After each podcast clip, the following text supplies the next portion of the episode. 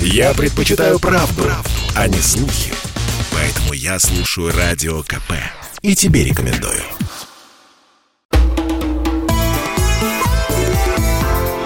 «Национальный вопрос» студии ведущая программы Андрей Баранов. Здравствуйте. И Елена Афонина. Всех приветствуем. Ну, а для начала все-таки не можем обойти э, вниманием ситуацию, которая сейчас нагнетается вокруг Украины. Да еще как нагнетается. Э, ну, наверняка многие уже слышали о 48-часовом ультиматуме, который Киев предъявил Москве, э, отвести войска вот, и отчитаться о деятельности военных соединений не только э, значит, со стороны Донбасса, российских регионов, но и в Крыму. Э, в общем, достаточно странное заявление. Что будет после этих 48 часов, которые вот сейчас идут, толком непонятно.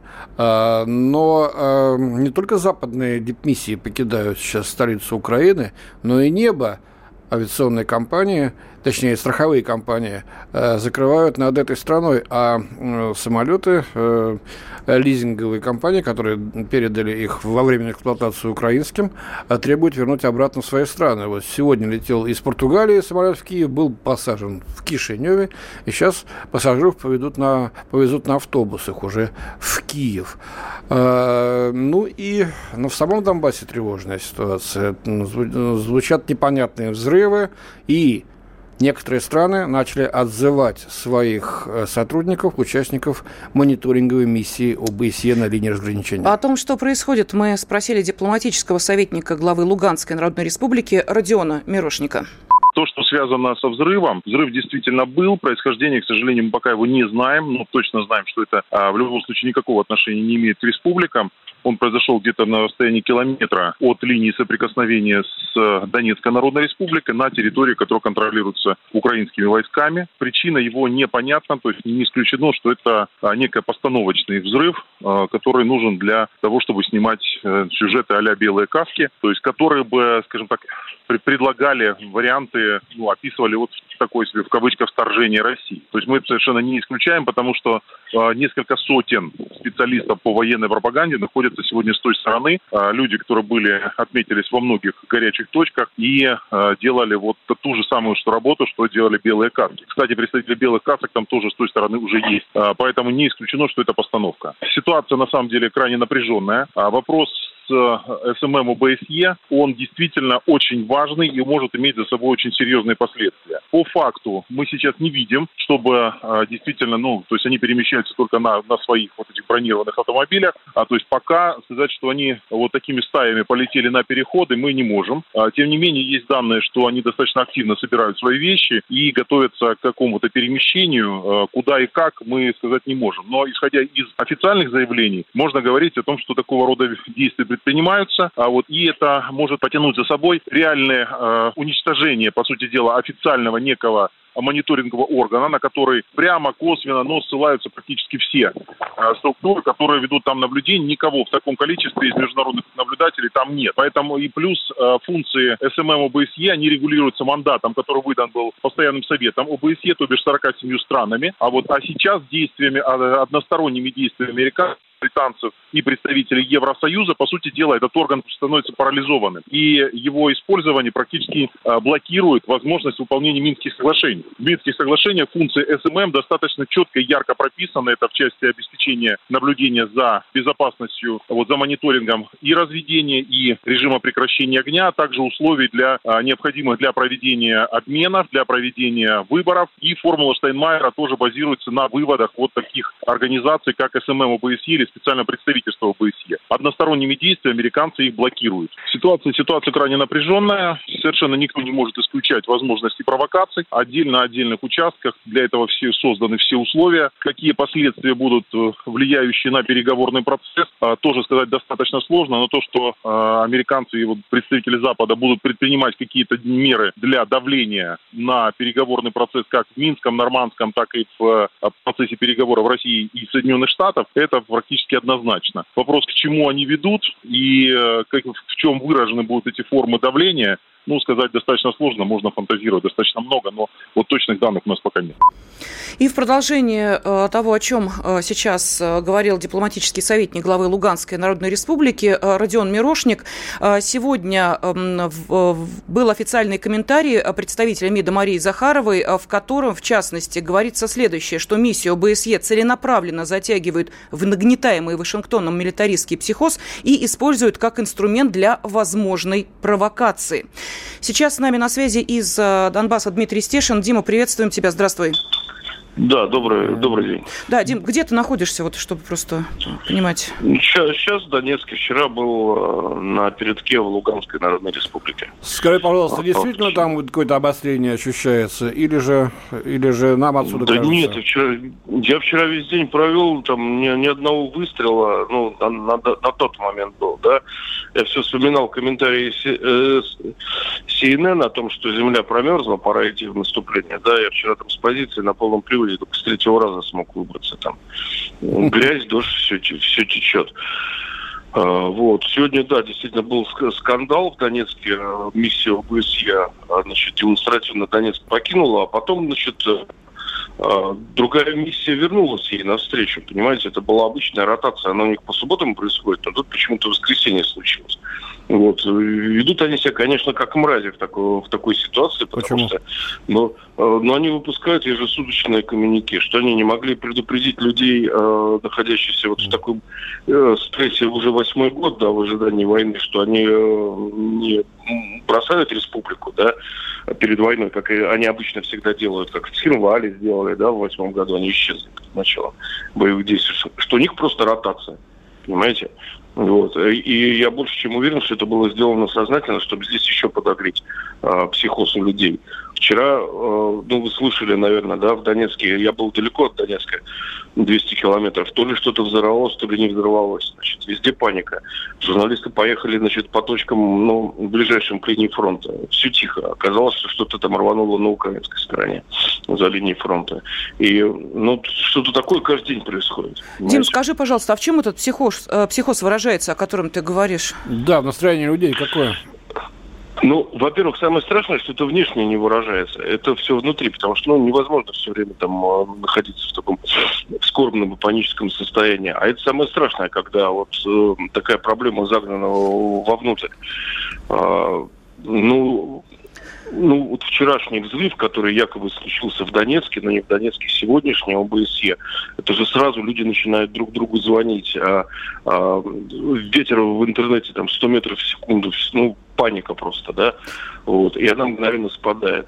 Дим, ну вот ну, есть вот, сейчас вот в, да, есть телеграм-каналах, я не знаю, насколько это фотографии, которым можно доверять, с украинской стороны на территорию России сейчас, пользуясь всевозможными там средствами передвижения, включая серые перевозки, якобы, значит, украинцы перемещаются. Ну, не знаю, опять же, насколько можно этим фотографиям доверять, когда они были сделаны, в какое время, непонятно. У меня вопрос к тебе, как человеку, который вот находится на месте событий в Донбассе, а не на Украине. Скажи, пожалуйста, люди выезжают сейчас с Донбасса? Не знаю, на Украину или к родственникам, а, или, может быть, в Россию? На э, пунктах погранперехода надо напомнить, что из э, Донецких народных республик э, не выехать на Украину напрямую. Давным-давно закрыты пункты погранперехода, только один работает на Луганщине. Э, все ездят через Россию, объезжают там через Белгород, через Харьков. Представляете, какой крюк. Вот. Но у меня ребята вчера приезжали, они говорили, что ну, ситуация на пунктах перехода штатная. Тут надо понимать, что из республик давным-давно все, кто хотел и не мог здесь жить, все давным-давно сбежали. Вот. А те, кто остался, он отсюда не сдвинется уже до последнего. Угу. Правильно, кстати. Ну, вот этот очередной день Че назначили то ли на 15 то ли на 16 февраля. Да, угу. 16 странное заявление Зеленский сделал, обращаясь к западным своим союзникам. Дословно. Если у вас или у каких-то людей есть дополнительная информация о стопроцентном вторжении Российской Федерации на Украину, начиная с 16 числа, дайте нам, пожалуйста, такую информацию. Точка, конец цитаты. Анекдот, конечно. Ну, CNN пусть посмотрят, да. Там у них все готово к наступлению. И Блумберг почитает. Да, у них там тоже все в порядке. А, Дим, ну а если серьезно говорить, то вот это 15 16 17 и далее по списку есть какой-то, э, я не знаю, там план Ч, разработанный именно... Что военные говорят со стороны республики, если есть такие у тебя э, контакты? Вот э, в Луганске они отстроили вторую линию обороны. Вот. А, причем научились лить бронеколпаки ну, не, не бронеизармированного хорошего бетона, который там серьезно выдерживает серьезные попадания серьезных калибров. Эта линия построена, они не скрывают, я не открываю военной части, да. Ну, как мне военные говорят, ну да, наша задача какое-то время продержаться и по возможности, кто останется жив, отойти на вторую линию закрепиться, там уже будет подмога, будем ее держать. Вот. Спасибо. А, угу. Ну, есть полминутки у меня? Да, буквально 20 секунд. Угу. Да, но вчера, когда мы вечером вернулись э, в Луганск, оказалось, что нам э, поесть негде. Все рестораны были заняты под банкеты, дни рождения и праздники. Уже так хорошо. Ну, вот Спасибо большое, картина. Дима. Военный э, корреспондент «Комсомольской правды» Дмитрий Стешин из Донбасса был с нами на связи. Через несколько минут на Украину перенесемся. Я слушаю «Комсомольскую правду», потому что «Радио КП» — это корреспонденты в 400 городах России. От Южно-Сахалинска до Калининграда. Я слушаю «Радио КП» И тебе рекомендую. «Национальный вопрос» студии ведущие программы Андрей Баранов. И Елена Афонина. Да, мы по-прежнему сейчас а, пытаемся понять, что же в реальности происходит с Донбассом. Благодаря Дмитрию Стешину мы связались.